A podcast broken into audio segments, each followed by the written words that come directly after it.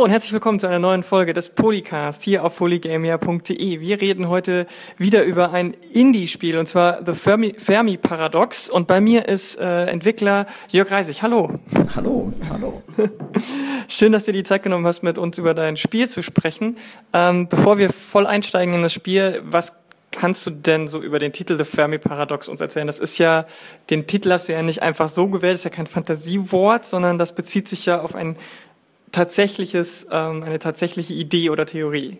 Genau, also das, das Fermi-Paradox ist ein, ein echtes wissenschaftliches Paradox von äh, Enrico Fermi, der äh, ein no Nobelpreisträger ist, ein Physik-Nobelpreisträger und der auch der an der Atombombe mitgebaut hat, der die ersten Atomreaktoren gebaut hat, dann, äh, also vielleicht gar nicht so ein netter Mensch war, aber ein recht cleverer Mensch und der hat so ein bisschen bisschen aus Witz mal äh, ein, ein, äh, ein Paradox aufgestellt, weil ähm, das kann man sehr schön kurz zusammenfassen, wenn man sich unser, unsere Galaxie anguckt äh, und sieht, wie viele äh, Sterne es in dieser Galaxie gibt und wie alt die sind und die teilweise weit, weitaus älter sind als, äh, als unsere Sonne.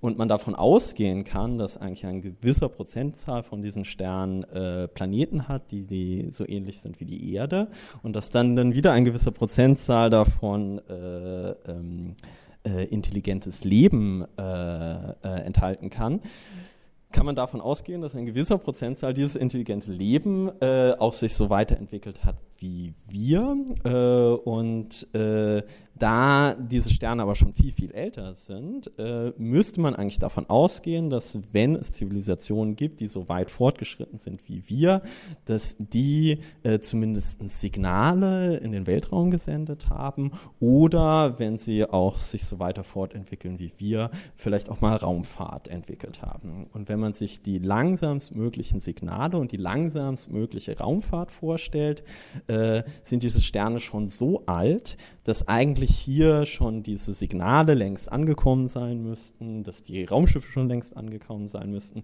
Und die generelle Frage von dem Paradox ist, äh, wo sind denn die alle? Wo sind diese ganzen Aliens? Wieso hören wir nichts? Ähm, Genau, und dafür gibt es, äh, dafür gibt es ganz viele äh, Antworten auf dieses Paradox. Und so, ein, so eine ganz klassische Antwort ist, dass eine Zivilisation, die sich so hochtechnisch entwickelt, dass sie Raumfahrt machen könnte, äh, dass sie Radiosignale aussenden könnte, aber sich auch die Fähigkeit hat, sich selbst zu vernichten, also entweder durch Nuklearkrieg oder durch ähm, äh, Global Warming oder ähnliche Geschichten und das ist, äh, das ist sozusagen nur für eine ganz kurze Zeit äh, Raumschiffe oder Radiowellen ausgesendet werden und dann sich die Zivilisation vernichtet. Mhm.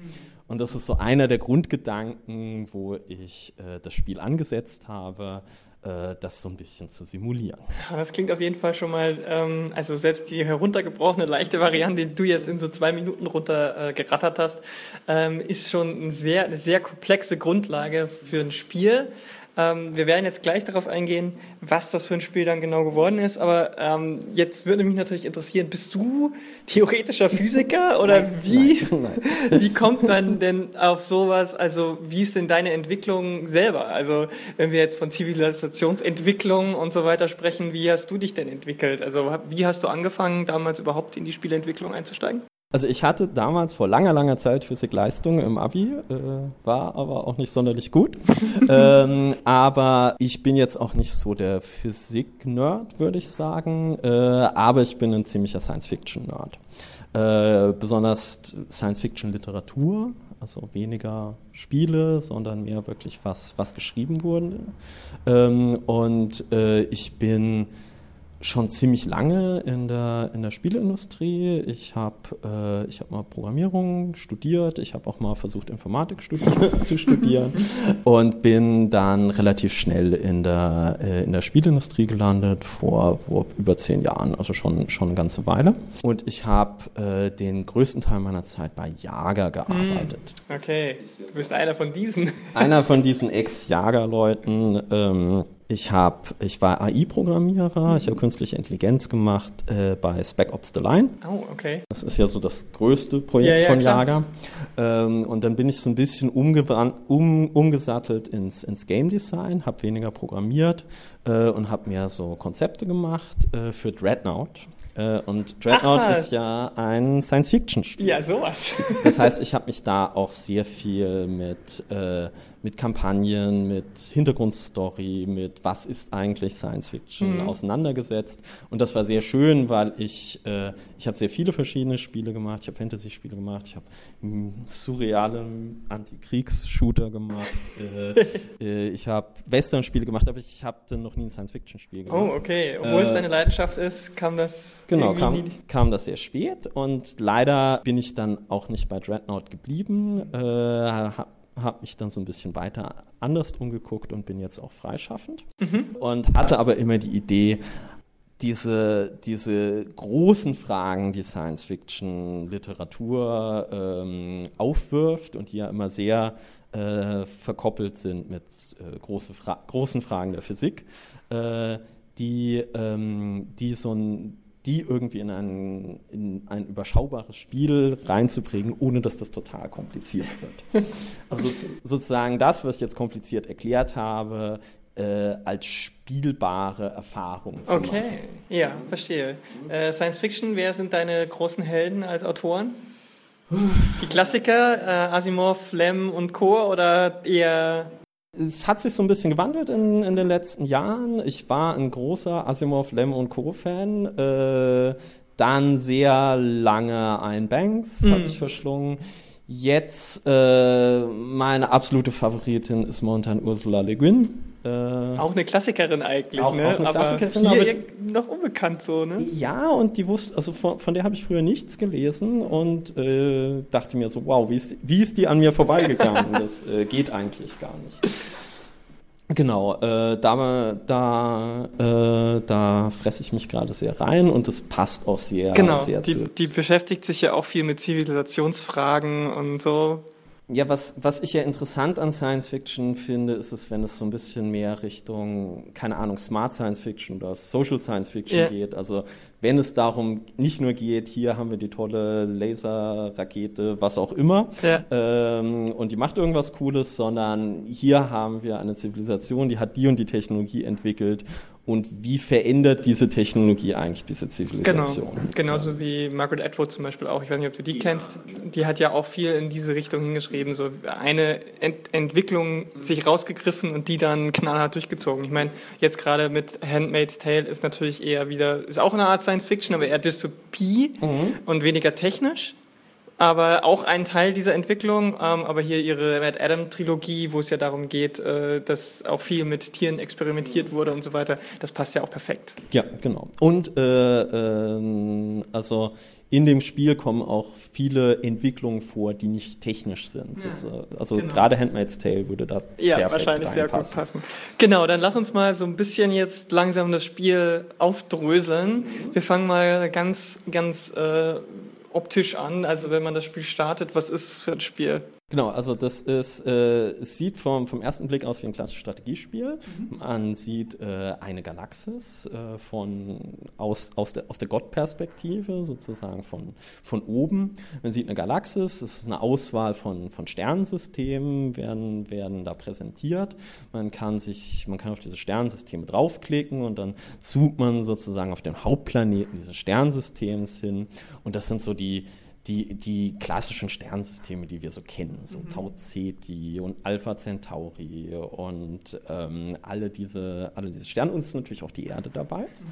Ähm, und ähm, Genau, es gibt immer einen Hauptplaneten, auf dem äh, sich sozusagen sehr gut intelligentes Leben entwickeln könnte. Da gibt es äh, Atmosphäre und alles und ähm, da gibt es schon irgendwelche Lebensformen, die noch nicht intelligent sind und die könnten sich jetzt in ein intelligentes, äh, in eine intelligente Spezies entwickeln und das passiert dann auch. Okay. Man ploppt sozusagen die erste Spezies hoch und äh, dann passieren irgendwie kleine Dinge mit dieser Spezies. Die sind erstmal in der Steinzeit und wuseln auf ihrem Planeten rum Publikum und ähm, dann kann äh, die Spielerin, der Spieler äh, sozusagen so leicht beeinflussen, in welche Richtung die sich äh, okay. weiterentwickeln. Also es hat auch so ein bisschen diesen ähm, narrativen Entscheidungsansatz, so dass du entscheiden musst, links, rechts, geradeaus, nur eben auf zivilisatorischer, äh, abstrakter Ebene. Genau, also man könnte sagen, es ist eine Mischung aus einem klassischen Strategiespiel und so einem Choose-Your-Own-Adventure-Spiel. Mhm.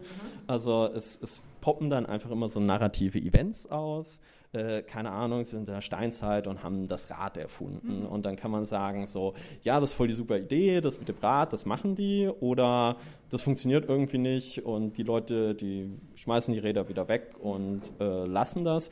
Oder die werden total, äh, total besessen davon und bauen die ganze Zeit irgendwelche obskuren Steinzeitwegen oder so.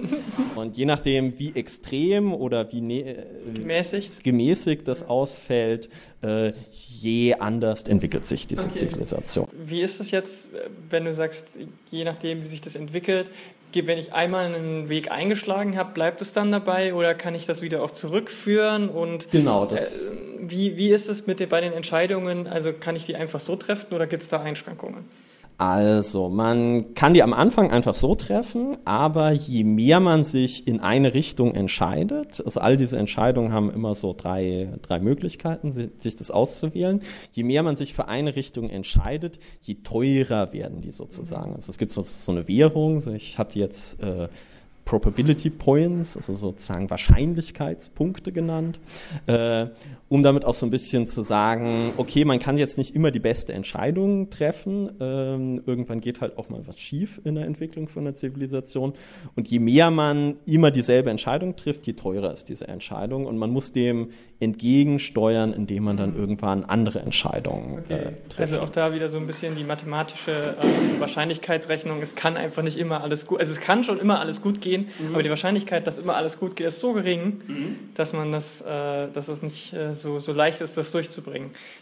Und dann ist es ja jetzt so, dass man eben nicht nur diesen einen Planeten spielt. Genau, das ist sozusagen der Witz an dem Spiel, dass es nicht das klassische Strategiespiel ist, wo man eine äh, in einer Galaxis eine Alienrasse hat und die sich dann lustig ausbreitet und dann irgendwann anderen Alienrassen sind, mit denen man sich irgendwie konkurriert, sondern es ist, äh, es ist komplett umgedreht. Man spielt alle Zivilisationen, die sich in dieser, in dieser Galaxie entwickeln. Das heißt, nach deiner ersten Zivilisation kommt dann auch schnell die zweite und die dritte und irgendwann auch noch die vierte und die fünfte Zivilisation, die äh, man genauso betreuen muss. Mhm. Ähm, und äh, da wird es dann plötzlich komplett interessant, weil ähm, man plötzlich ein ganz andere, ähm, ganz anderes Verhalten als, als Spieler, Spielerin ähm, ähm, macht, weil vorher in, in, so einem klassischen Strategiespiel, wenn man dann irgendwie äh, Militär erforscht oder so, denkt man, ja, das ist schon gut, habe ich Militär, dann können die sich wehren,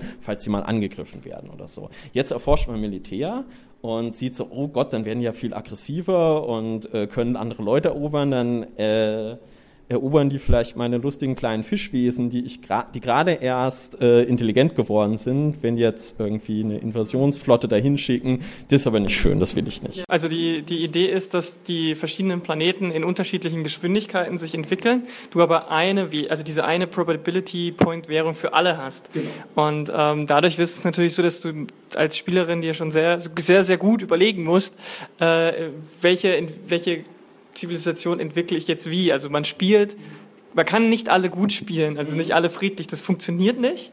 Das finde ich sehr interessant, weil du ja vorhin schon sagtest, so man aus der Gott-Perspektive, also es ist wirklich so ein bisschen auch der Universal-Gott-Simulator, kann man sagen. Das kann man so sagen. Weil äh, du musst halt auch die Bösen spielen, in Anführungsstrichen, weil Gut und Böse natürlich in, aus deiner Sicht eigentlich nicht existiert, sondern du hast, hast halt die ähm, aggressiven, die passiven, die egozentrischen, die offenen, die sozialen, die asozialen Wesen äh, auf die verschiedenen Sachen und äh, dann ist, ist es natürlich so, dass du irgendwann sagen musst, okay, ich muss da jetzt eine schlechte Entscheidung treffen, damit die anderen eine gute Entscheidung treffen können. Und ähm, ich habe ich hab ja jetzt gerade bei, schon durfte ich ja schon mal die erste halbe Stunde so ein bisschen spielen. Und da war es jetzt auch so, dass ich zum Beispiel irgendwann an einen Punkt kam, wo die Entscheidungen, die ich treffen wollte, immer irgendwie gut und irgendwie schlecht waren. Mhm. Und ich musste mir überlegen, welchen Kompromiss ich eingehe. Also es geht dann, wird dann auch nicht mehr so einfach, einfach zu sagen, okay, das ist jetzt eine gute, eine, eine, eine neutrale und eine schlechte Entscheidung, sondern die mischen sich dann auch. Genau, das ist auch so ein bisschen die Idee, dass man da hinkommt, dass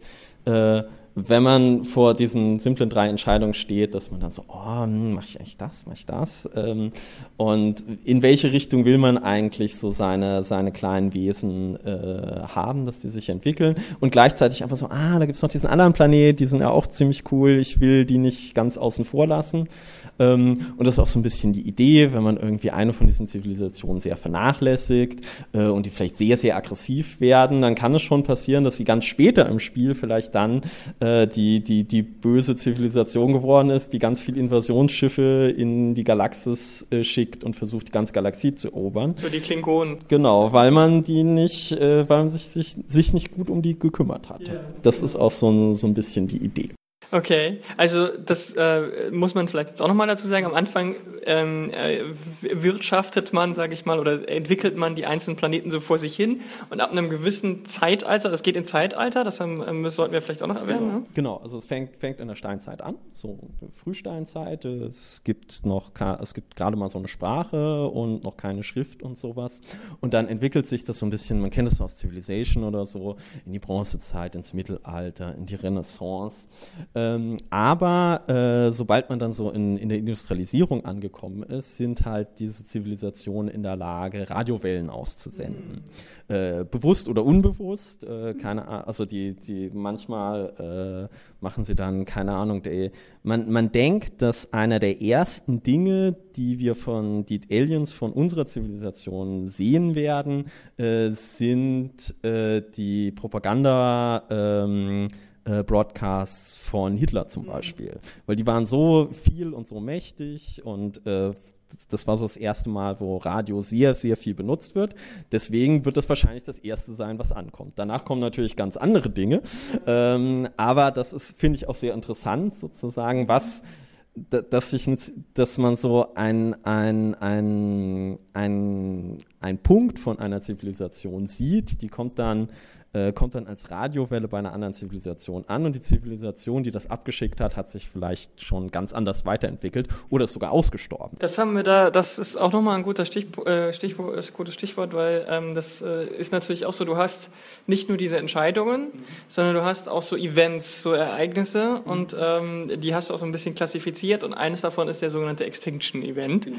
Ähm, und da kann es halt schon passieren, dass bevor irgendeine Zivilisation auch nur annähernd in die, in die Möglichkeit kommt, da die, die andere Zivilisation auch nur zu, äh, zu wissen, dass sie überhaupt existiert, kann es sein, dass die halt schon ausstirbt. Genau, also es können äh, Meteoriten vom Himmel fallen, es kann die große Flut kommen und äh, je technischer man sich fortentwickelt, je äh, wahrscheinlicher sind auch diese Events, mhm. weil dann kann man plötzlich Nuklearwaffen bauen und äh, Selbstzerstörung, das sind wir wieder. Se sich Selbstzerstörung. So am Anfang kann sind das eher so Naturkatastrophen, mhm. äh, die passieren können, die aber nicht so häufig vorkommen. Und je, je, äh, je weiter man fortgeschritten wird, äh, desto äh, schrecklichere Dinge können genau. natürlich passieren. Ja, also ich, ich habe gerade mal als Beispiel, was ich gerade gespielt habe. Ich bin äh, mit der Erde gestartet und da konnte ich am Anfang drei verschiedene Zivilisationen auswählen.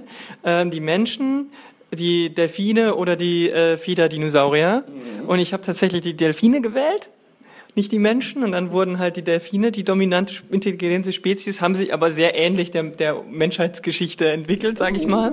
Am, am Anfang waren die sehr piesig, aber dann, ja. äh, dann genau dann passierten dann so ein, zwei militärische Geschichten. Genau, die haben halt dann auch Kriegsmaschinen entwickelt und dann wurde es schlimm. Und dann hatte ich das Problem, dass ein ähm, dass eine Plage kam. Und diese Plage hatte dann auch noch Alkoholsucht zur Folge. Und dann ist meine komplette Zivilisation bis auf wenige weiß ich nicht, Dutzend Stück an Delfinen komplett ausgestorben fast. Und dann hatte ich in einem letzten Event die Möglichkeit, die Delfine ähm, zu, zu retten oder sie sterben zu lassen. Ich habe sie gerettet, aber dann griff die Mechanik, dass ich tatsächlich auch wieder in meinem Entwicklungsstand so ein bisschen zurückgeworfen wurde.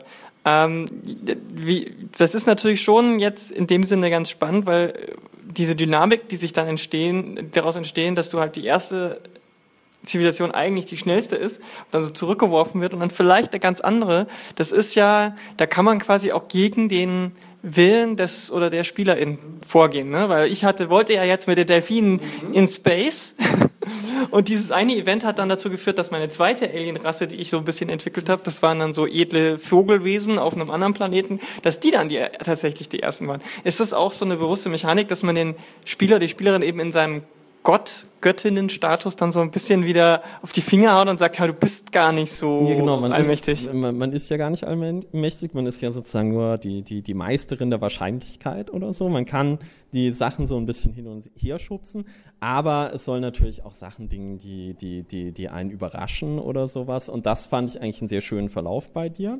Also es ist jetzt nicht irgendwie alles total gesteuert, aber das sozusagen du es noch geschafft hast, die Delfine zu retten, dass sie nicht aussterben, äh, aber dass, äh, dass sie sozusagen dann so weit so weit runterentwickelt waren, dass deine Nachbarzivilisation sich dann so aufgeblüht hat mhm. und dann die ersten waren, die Raumschiffe ausgeschickt haben und so. Genau. Ja, und dann hatte ich natürlich noch den Fall, dass äh, ich an einem dritten Planeten habe ich so Pferdewesen, so Zentaurenartige, und die sind zum Beispiel einfach äh, ausgestorben. Die hatten halt Pech. Ja, wir sterben lassen. Und äh, auf dem vierten Planeten habe ich so äh, Drachenwürmerwesen, die waren zum Beispiel super aggressiv. Und dann kamen meine Vögelwesen und haben die dann per Raumschiff äh, wirklich dann äh, erobert. Genau, die waren noch irgendwo in der Steinzeit oder in der Bronzezeit gerade mal angekommen und dann haben deine Vögelwesen gesagt, na, die sind die machen wir halt mal die so ein bisschen platt. platt. Genau. Genau, und das ist so, so, auch so ein bisschen der, der Reiz an der Sache, dass man nicht nur die technische Entwicklung von diesen, diesen Wesen fortschreiten muss, sondern auch so ein bisschen die moralische Entwicklung. Ähm, weil ab irgendeinem Punkt treffen diese Zivilisationen aufeinander und wenn die aufeinandertreffen, äh, hat man zwar auch wieder die Wahl, das so ein bisschen zu beeinflussen, aber es kommt auch sehr darauf an, wie aggressiv, wie unmoralisch oder wie moralisch diese Zivilisationen sind. Also die Idee ist, dass es dann natürlich, wenn dann so eine weiße Zivilisation bei so einem Bronzezeitplaneten vorbeikommt, dass sie die nicht einfach platt machen oder erobern, sondern denen vielleicht ein bisschen Technologie geben oder sich zurückziehen und die so beobachten als, als Weltraumgötter von außen und gar nicht denen erzählen, dass es Aliens gibt oder so. Das sind auch äh, ein paar äh, Sachen aus dem Fermi-Paradox, also ein paar klassische Argumente, dass vielleicht die Aliens schon lange hier sind, aber uns sozusagen äh, uns nicht verraten wollen, dass uns nur beobachten oder vielleicht auch unterwandert haben oder sowas. Ja. Und sol solche Events äh, kommen dann auch, wenn man sich, wenn man es geschafft hat, die Leute, die Raumschiffe bauen, auch so weit zu trimmen, dass sie äh, PC genug drauf sind. Okay. Ist es denn möglich, äh, dass ich trotzdem, wenn ich jetzt eine total aggressive, hochgetechnisierte äh, Rasse äh, oder Zivilisation ähm, spiele, dass wenn ich dann auf eine andere treffe, dass ich die dann trotzdem in Ruhe lasse oder ist das Spiel dann so konsequent, dass es sagt, du hast nur drei aggressive Möglichkeiten, die sich nur abstufen? Also es soll, äh, es, es soll dann später noch so, so, so, so ein bisschen äh, krassere Abstufungen in dieser Aggressivität geben. Äh, momentan können sie immer noch rumlenken, aber äh, ich wollte noch so, so eine Art Dystopie-Faktor drin haben, dass wenn die in der totalen Dystopie gelandet sind und nur noch äh, das, das Evil Empire sind, dann ist es auch schwer, da wieder rauszukommen. Und dann machen sie eigentlich nur, äh, dann hast du so Sachen, äh, versklaven wir sie, rotten wir sie gleich aus oder warten wir noch und äh, schlagen später zu. Okay, genau, genau. Okay, krass. Also, weil das ist ja so eine Konsequenz, die, die, die in dem Sinn, in dem Spiel auch Sinn ergeben würde, finde ich. Ähm, was ist denn jetzt das ultimative Ziel des Spiels? Also ich kann es ja jetzt so endlos so mich hinstellen. Entweder sind irgendwann alle Planeten ausgestorben, äh, die Zivilisationen sind ausgestorben, die Planeten sind dann alle. Ich, ich, ich habe äh, ein, zwei Ideen, aber ich stelle dann eigentlich immer die Frage, weil ich es am Anfang nicht so sehr verrate, was war denn so für dich das Ziel, als du gespielt hast mit deinen Delfinen und Vögelchen? Ja, ich wollte tatsächlich, mein Ziel war erstmal eine, äh, Kontakt zwischen äh, verschiedenen Zivilisationen herzustellen und dann zu schauen, was kann man damit machen. Ähm, die Frage ist natürlich jetzt, wir haben genau an dem Punkt aufgehört. Wo, es, wo der Kontakt losging. Wo der erste Kontakt da war. Und ähm, ich mag halt deswegen auch First Contact Stoffe sehr gerne, weil das eigentlich unendlich häufig, also eine unendliche Möglichkeit an, an Geschichten äh, hergibt. Weil du kannst halt mehr machen als aggressiv, nicht aggressiv, sondern es gibt halt immer wieder neue Möglichkeiten ranzugehen. Also zum Beispiel hatten wir jetzt Arrival auch wieder so die Idee, was, wenn wir aufeinandertreffen, uns aber überhaupt nicht verstehen können. Und ähm, deswegen ist genau jetzt eigentlich der kritische Punkt, wo ich sage, jetzt wäre es interessant. Genau, und da, also da, da muss auch noch ordentlich Arbeit reingesteckt ja. werden. Das, das hast du ja auch noch so ein bisschen gesehen. Das ist, äh, das ist bis zu dem Punkt eigentlich ganz gut lief und jetzt äh, äh, jetzt sozusagen das, das, das Midgame, wenn, wenn die Raumschiffe aufeinandertreffen, wenn diese Signale empfangen werden und welche Reaktionen sich daraus entwickeln, da muss noch eine ganze Menge äh, experimentiert werden. Aber du hast schon so ein paar Konzepte, genau. wo du dir überlegt hast, in die Richtung oder eine ganz andere? Also ähm, wenn es so ein bisschen drauf geht, wo, wo, wo soll es eigentlich enden? Äh, es gibt eigentlich so mehrere Stufen. Die erste Stufe ist, ist eigentlich ein Survival-Game. Das heißt, es kann einfach sein, dass alle aussterben. Und äh, wenn man es nicht schafft, sich überhaupt gut genug um seine Zivilisation zu kümmern, dann sind halt einfach alle tot. Vielleicht sogar bevor sie jemals wussten, dass es anderes intelligentes Leben gibt. Äh, das wäre dann auch eine Antwort auf das Fermi-Paradox. Ähm, die, äh, die zweite Stufe ist sozusagen dann zu verhindern, dass es eine, eine dominante Spezies gibt, die, äh, die dann äh, die ganze Galaxis einfach beherrscht. Die wird dann auch immer so ein bisschen eher ins, ins, ins Evil Empire rüberkippen. Und äh, das ist sozusagen eine Sache, die man versuchen muss zu verhindern.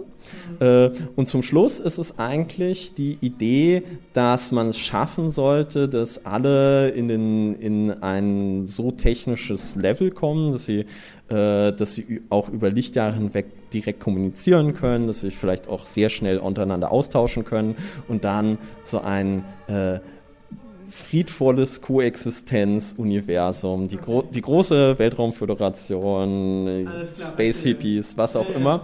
Also das soll, doch auch, soll sich dann auch immer so ein bisschen anders entwickeln, ja. ähm, aber sozusagen wenn man es geschafft hat, alle, alle auf ein hohes Level zu kriegen, dann hat man sozusagen gewonnen. Und dann kommt natürlich darauf an, wie, wie viele sind denn durchgekommen. Ja. Also hat man es geschafft, alle Zivilisationen, die es jemals gab, äh, durchzukriegen oder welch, welche haben es dann, äh, dann nicht geschafft, aber hat man es dann vielleicht noch geschafft, dass auf dem Planeten, wo die ausgestorben sind, jemand gelandet ist und hat noch ihre, ihre Kultur erforscht oder so okay. und hat wenigstens das erhalten. Ja. Also das sind sozusagen die Dinge, die, die, die dann zum Schluss äh, zählen mhm. sollen. Ja, du hast jetzt auch gerade schon äh, ähm, gesagt, äh, dass das also es gibt das Spiel ist ja so ein bisschen roguelike, weil die Galaxie wird ja jedes Mal neu generiert, oder? Also du spielst jedes Mal eine andere Galaxie, auch wenn das Setting äh, oder die, die, die Bestandteile ja wahrscheinlich begrenzt sind. Genau, genau. Also es ist, äh, die Rahmenbedingungen sind sehr ähnlich. Es gibt Galaxien, es gibt Planeten, da können sich Zivilisationen drauf entwickeln. Das sind, man hat immer so vor einer eine Auswahl von einer etwas gebalanceden, netteren Zivilisation bis zu irgendwas so in der Mitte, so sowas wie uns, unsere Menschen, oder zu irgendwas bisschen, bisschen crazy, äh, bisschen äh, aggressiver von als als als Grundspezies. Ähm, und äh, dann sind die Planeten halt immer verschieden zueinander angeordnet. Uns passieren halt immer verschiedene Dinge. Okay. Äh, die Grundstruktur ist aber eigentlich immer dieselbe. Das heißt, es wird sich sehr so wie so ein Roguelike anfühlen. Genau. Okay. Ähm, äh, wie, wie frei ist denn da die Generierung? Also ich hatte jetzt zum Beispiel schon das Gefühl, dass auf einem Wüstenplaneten dann auch eher nur Wüstenkreaturen leben und nicht plötzlich eine Fisch Zivilisation äh, auf dem Mars leben kann. Genau, also es ist äh, bei den Zivilisationen ist es noch relativ frei. Äh, bei den Events gibt es noch so ein paar Sachen, die nicht ganz so passen. Du hattest Delfine gespielt, die dann Schiffe gebaut haben. Das ist ein bisschen albern. ja. äh, aber das ist, also da, da werden dann Systeme reinkommen, dass sozusagen nur Events kommen, äh, die dann auch äh, zu, zu den entsprechenden äh, Planeten und Zivilisationen passen. Hm.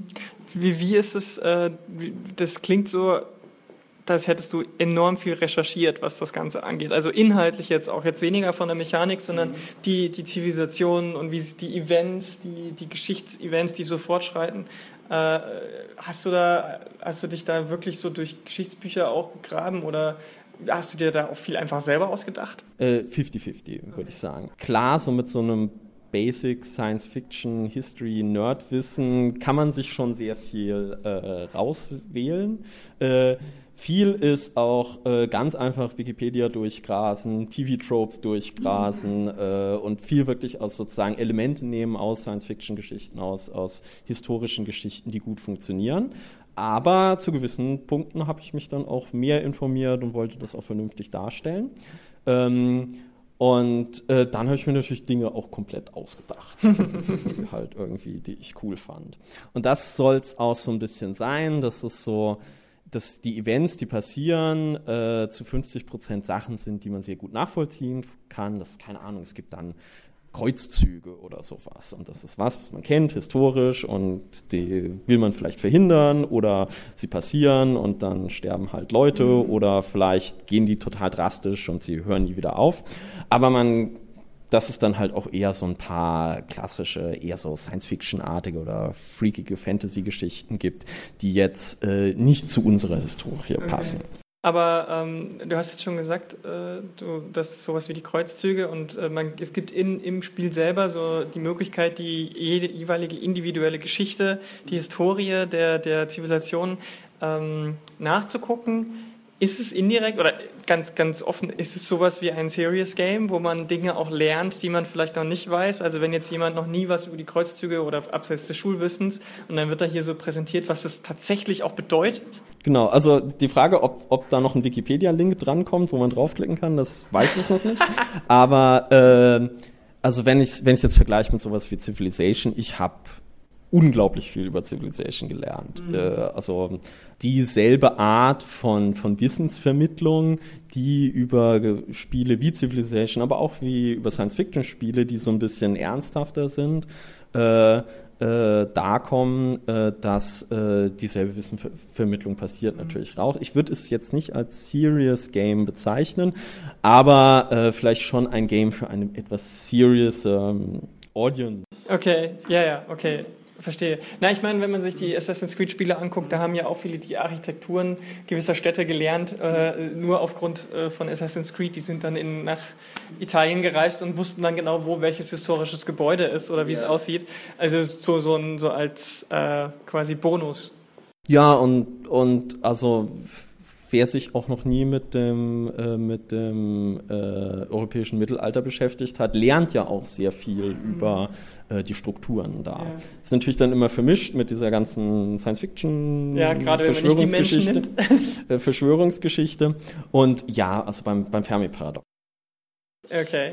Wie schwierig ist es, sich eine, eine, eine alternative Geschichte für andere Planeten und Zivilisationen auszudenken, die überhaupt nichts mit der menschlichen zu tun hat? Eigentlich nicht so sehr. Ich glaube, es ist, wie, wie schwierig ist es, dass es sich nicht total klischeehaft anhört, dass es nicht so was ist. Wenn du es drüber liest, gesagt, okay, das, das habe ich doch schon hundertmal irgendwo ja. gelesen. Ähm, und das ist so ein bisschen die Frage, versuchen, muss man, muss man irgendwie versuchen, die Balance zu halten, äh, zu gucken, was zu finden, was ist, äh, was ist irgendwie eine Sache, die sich so ein bisschen neu an, anfühlt. Du hattest dich über was irgendwie überrascht, dass auf Tau Ceti ein Berg ist, der so hoch ist, dass er in die Atmosphäre reicht. Mhm, genau. Ähm, genau, das hatte ich mir irgendwie so aus den Fingern gezaugt. Das ist jetzt aber nichts, was besonders äh, abgefahren ist, weil, keine Ahnung, auf dem Mars gibt es einen Berg, der ist irgendwie dreimal so hoch wie der Himalaya oder sowas. Ja. Ähm, und äh, genau, da einfach so ein paar Punkte rauszusuchen, die sich irgendwie interessant hör, anhören und die, ähm, ja, die irgendwie funktionieren. Okay. Ähm, jetzt ist es so, ich habe als ich das Spiel gespielt habe, ist es schon so, dass zumindest optisch ist es jetzt so, dass du hast äh, die, das Planetensystem, die Planeten, die, die drehen sich, das ist schon alles animiert. Äh, du hast gesagt, an anderen Stellen, wie der, wie der Hintergrundmusik, Sounds und noch ein paar andere Bilder, es ist noch, es ist noch Füllmaterial. Wie weit ist denn jetzt der Stand des, der, der, Entwicklung? Ähm, was würdest du sagen? Ist das jetzt sowas wie der erste Prototyp oder bist du da schon weiter? Wie lange arbeitest du überhaupt schon dran? Also ich würde sagen, an dem Prototyp, den du gerade gespielt hast, arbeite ich schon ein gutes halbes Jahr. Okay. Äh, fast alleine. Äh, und ich bin gerade im Begriff, sozusagen in die volle Produktion zu mhm. gehen. Äh, ich, habe, ich habe einen Antrag gestellt beim, beim Medienboard Berlin-Brandenburg. Aha, okay. Die, die, geben einem Geld dafür, dass man Computerspiele entwickelt.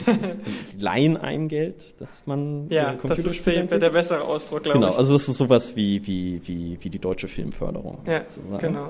Und äh, wenn das funktionieren sollte, äh, ich habe schon so ein paar äh, Kompagnons äh, gesammelt, die mich gerade grafisch da und vom Sound äh, unterstützen wollen.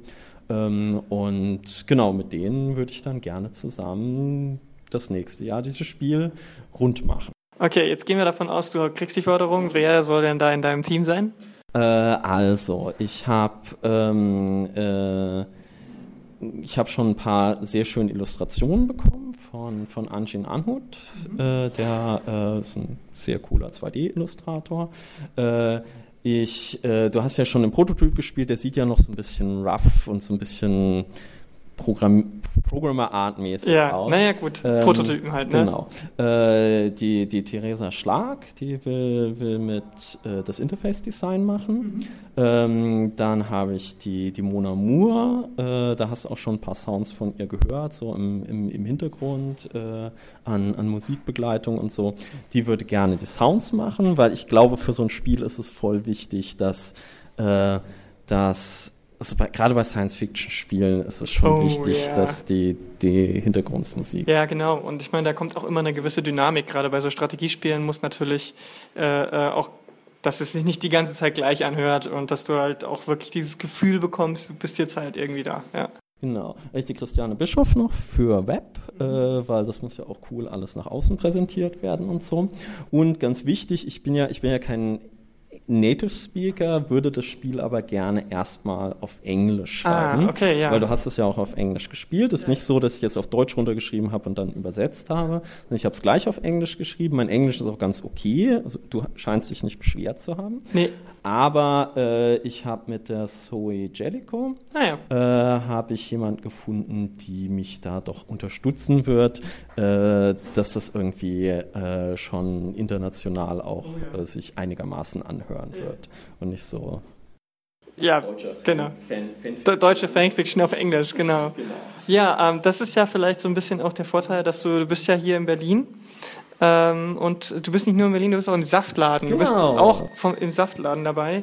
Äh, wie wie kam es dazu, dass du hier, dass du überhaupt hier mitmachen wolltest? Und was bringt es für Vorteile für dich jetzt, im Saftladen zu sein? nee, ich bin super, super glücklich, dass ich hier bin. Äh, vielleicht kurz erklären, was der Saftladen ist. Der Saftladen ist äh, ein Indie-Spieleentwicklerkollektiv, es ist primär ein Großraumbüro, wo man sich ein paar Tische teilt. ähm, und da sind ein paar, äh, da sind ein paar sehr coole Leute dabei, auch ein paar größere Teams. Hier ist Studio Fistbin drin, hier ist ähm, In-Between Games, die jetzt All Walls Must Fall machen.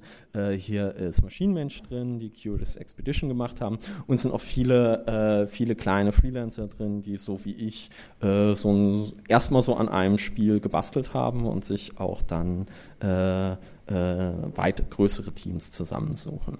Genau, äh, Sa in den Saftladen wollte ich unbedingt rein, seitdem ich freischaffend bin. Äh, und glücklicherweise ist der jetzt hier ans Cottbusser Tor gezogen und hat ein größeres Büro bezogen und da konnte ich mich gleich reinklinken, weil ich äh, was, was ich sehr an der Arbeit vermisst habe bei zum Beispiel Jager, wo man in einem großen Team mit über 100 Leuten, mit hochprofessionellen Leuten arbeitet, äh, ist es schon sehr spannend, äh, so Leute um sich herum zu haben, mit sich mit denen austauschen zu mhm. können. Aber wenn man in so einem großen Team arbeitet, ist man natürlich nur so ein kleines Rädchen im, im Getriebe und kann da jetzt nicht so ganz seine kreative Vision äh, durchboxen, also nicht in dem Maße, äh, wie ich das jetzt mache. Und jetzt habe ich so ein bisschen das Best of Two Worlds. äh, ich sitze an, meinem, äh, sitz an meinem Schreibtisch, kann meinen Kram machen, äh, äh, ich bin da vollkommen, vollkommen frei, was zu tun, habe aber drumherum Leute, die ich teilweise schon seit zehn Jahren kenne, mit denen ich teilweise zusammen studiert habe. Ähm, Und äh, ist es natürlich cool, weil konstant natürlich auch irgendwer vorbeikommt. Also die kennen natürlich alle irgendwen, da kommen immer irgendwelche ähm, Spieleentwickler, die gerade auf Besuch in Berlin sind. Das passiert ja auch häufig. Die kommen hier dann mal zum Mittagessen vorbei. Es kommen tolle Leute vorbei, die mal einen Podcast machen.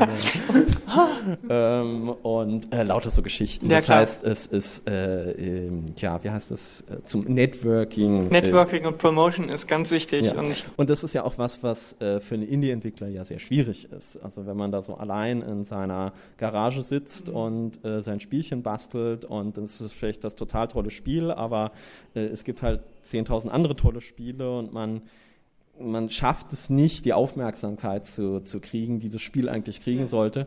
Und da haben wir halt einfach so ein bisschen den Vorteil, dass wir uns da gegenseitig so ein bisschen pushen können.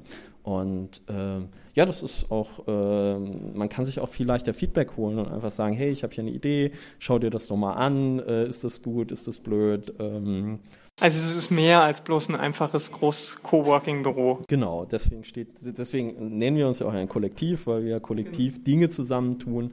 Ähm, im Prinzip ist es ein großes Großraumbüro. Man kann auch mal ein paar Tage nicht mit irgendwelchen Leuten reden, aber man hat halt die Möglichkeit. Okay, ja. Und man hat, es ist halt super, super angenehm. Ja. Und es ist so, ja, fast eins der einzigen Dinge, die so funktionieren, äh, also in, in Deutschland mhm. zumindest. Also es gibt so ein paar Kollektive, äh, ich glaube in, in, in, Holland oder so, aber hier ist ja. das Einzige, das ich kenne auf jeden okay. Fall in der Form. Ja.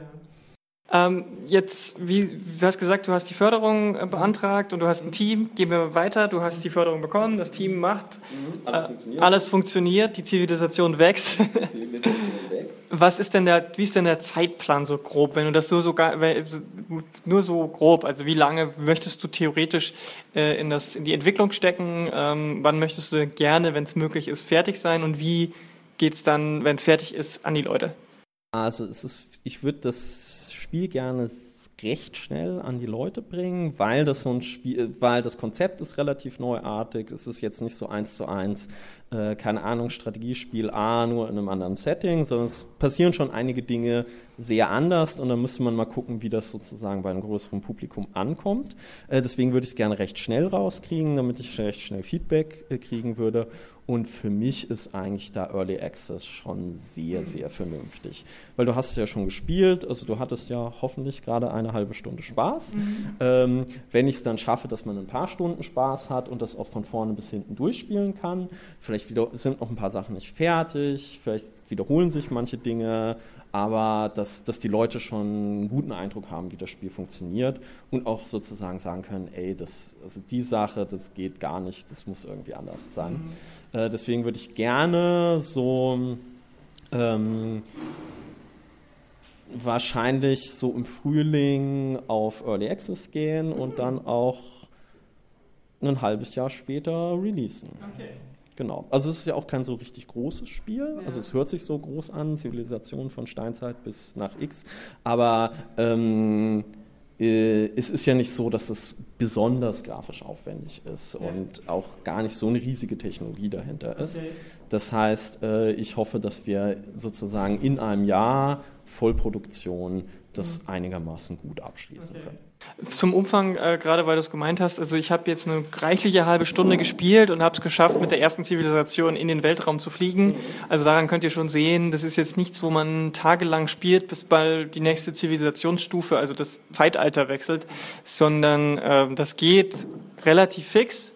Aber ich glaube, der Wiederspielwert macht es dann halt auch aus, dass man immer wieder spielt. Ähm, das, wenn es dann rauskommt, willst du es komplett selber rausbringen oder könntest du dir auch überlegen, äh, mit einem Publisher zusammenzuarbeiten? Also momentan plane ich, selber rauszukommen. Mhm. Da ist, das ist ja auch das Schöne an so, so einer Medienbordförderung, dass man da so ein bisschen unabhängig ist, aber ich bin da komplett offen. Also okay. wenn, wenn ich einen Publisher finde, wo der, der, die mir da nicht total reinfuscht irgendwie, kann das natürlich total toll sein. Also gerade was, was Marketing angeht und sowas. Ähm, aber so Indie-Spiele, gerade so ein bisschen experimentellere, werden ja auch oft nicht von Publishern so genau. Ja. Aber äh, keine Ahnung, wenn, wenn sich da was auftut, äh, bin ich davon, dafür auf jeden Fall zu haben. Ja.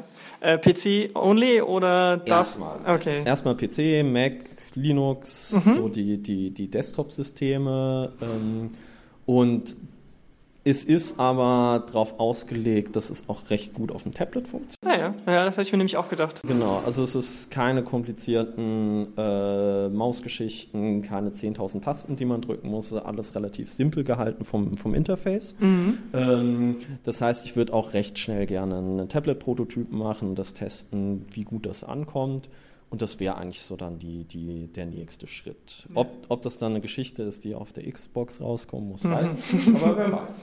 Ja, ich meine, man muss, muss, es ja nicht ausschließen, aber Fokus ist erstmal PC und Tablet. Genau, erst, also mhm. Desktop, Tablet, mhm.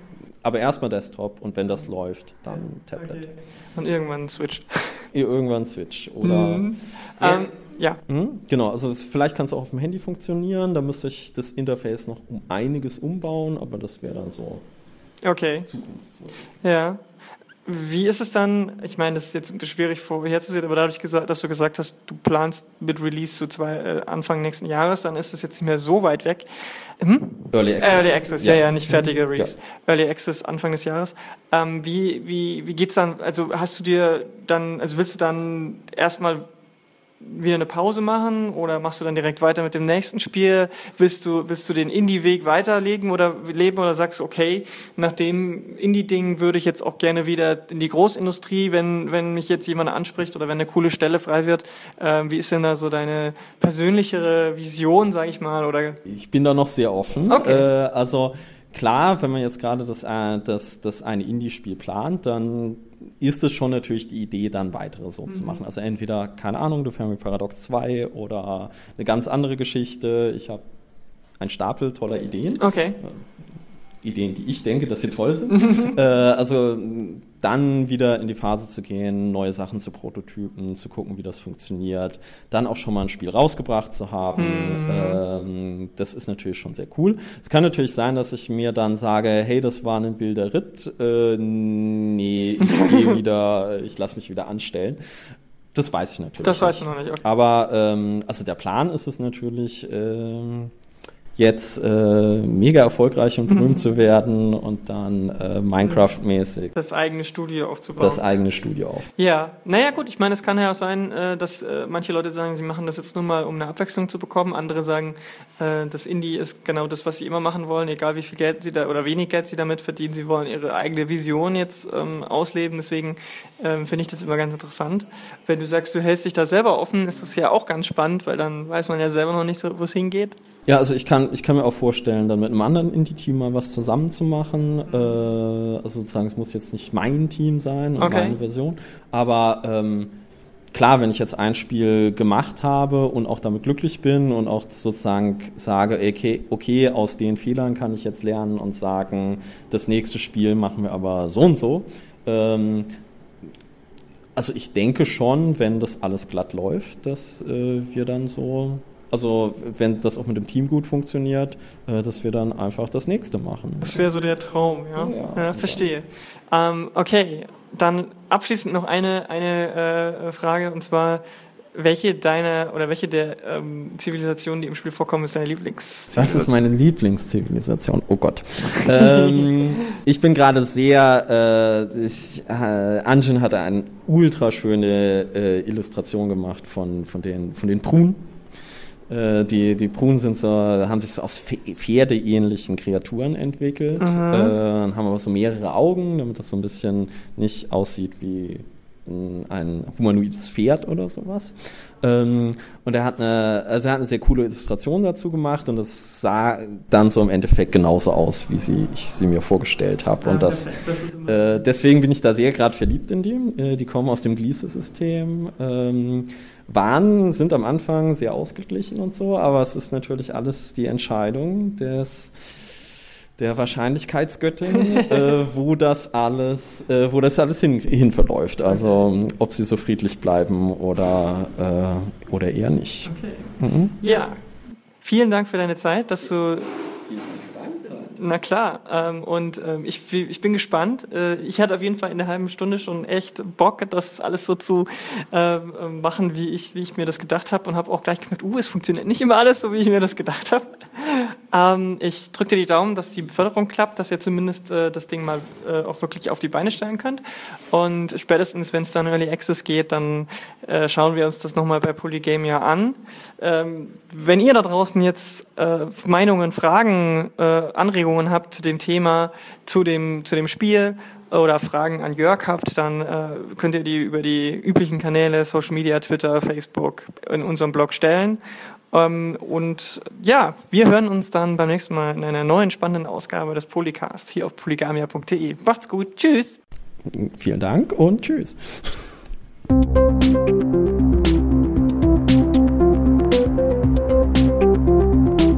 Polycaps.